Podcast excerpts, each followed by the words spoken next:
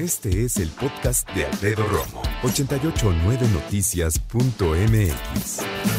Quiero platicarte acerca de un tema que me llamó poderosamente la atención y que tiene que ver, por cierto, con la relación entre los estudiantes. Fíjate que la Comisión Nacional para la Mejora Continua de la Educación publicó ahí en su página de internet, en su página web, un estudio que le llaman La violencia entre estudiantes de educación básica y media superior en México. Aportaciones sobre su frecuencia y variables asociadas a partir de estudios de gran escala. En todo este estudio se analiza este fenómeno entre estudiantes de escuelas de primaria, secundaria y escuelas media superior.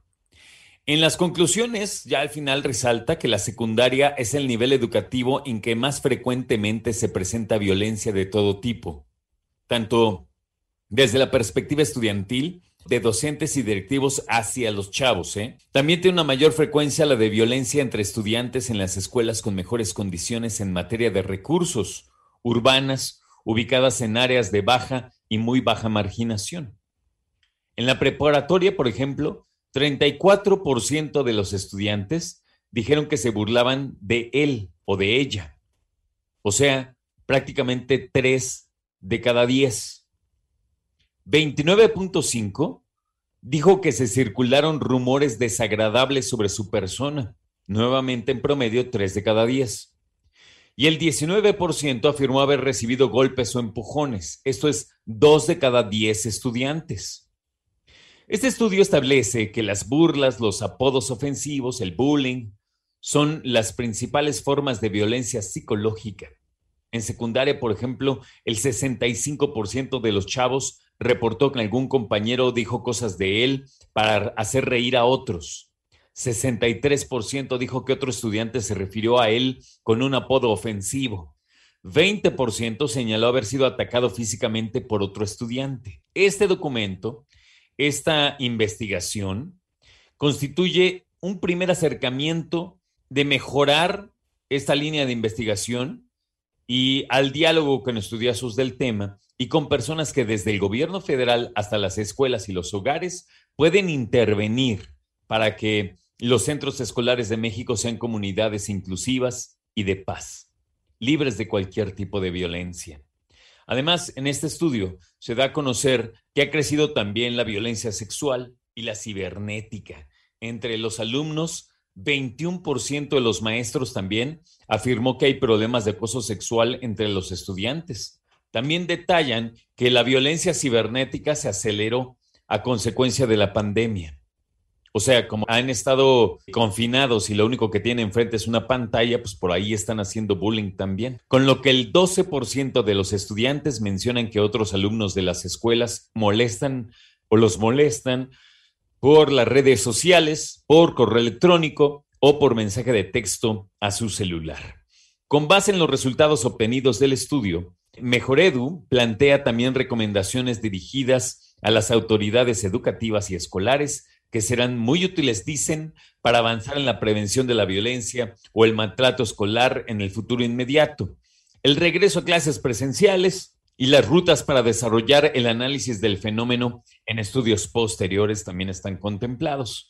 Y además da algunas sugerencias sobre grupos y contextos que ameritan una atención especial por parte de las autoridades educativas y escolares presenta entonces una especie de revisión de las formas en que se ha medido la violencia escolar en nueve estudios realizados en toda la República, con muestras que permiten hacer inferencias a escala nacional y por tipo de servicio, y además plantean sugerencias para mejorar la manera de abordar esta situación.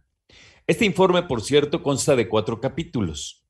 La violencia en las escuelas, conceptos y enfoques, es el primer capítulo.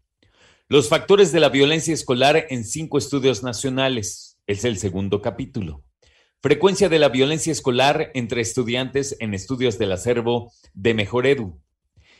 Y cuarto, variables asociadas con la violencia entre estudiantes. Además, por cierto, contiene un apartado de conclusiones y recomendaciones. Así, la Comisión Nacional para la Mejora Continua de la Educación publicó en su página web este estudio y que lanza pues realidades, me imagino, que empatan con lo que tú escuchas y ves con tus hijos.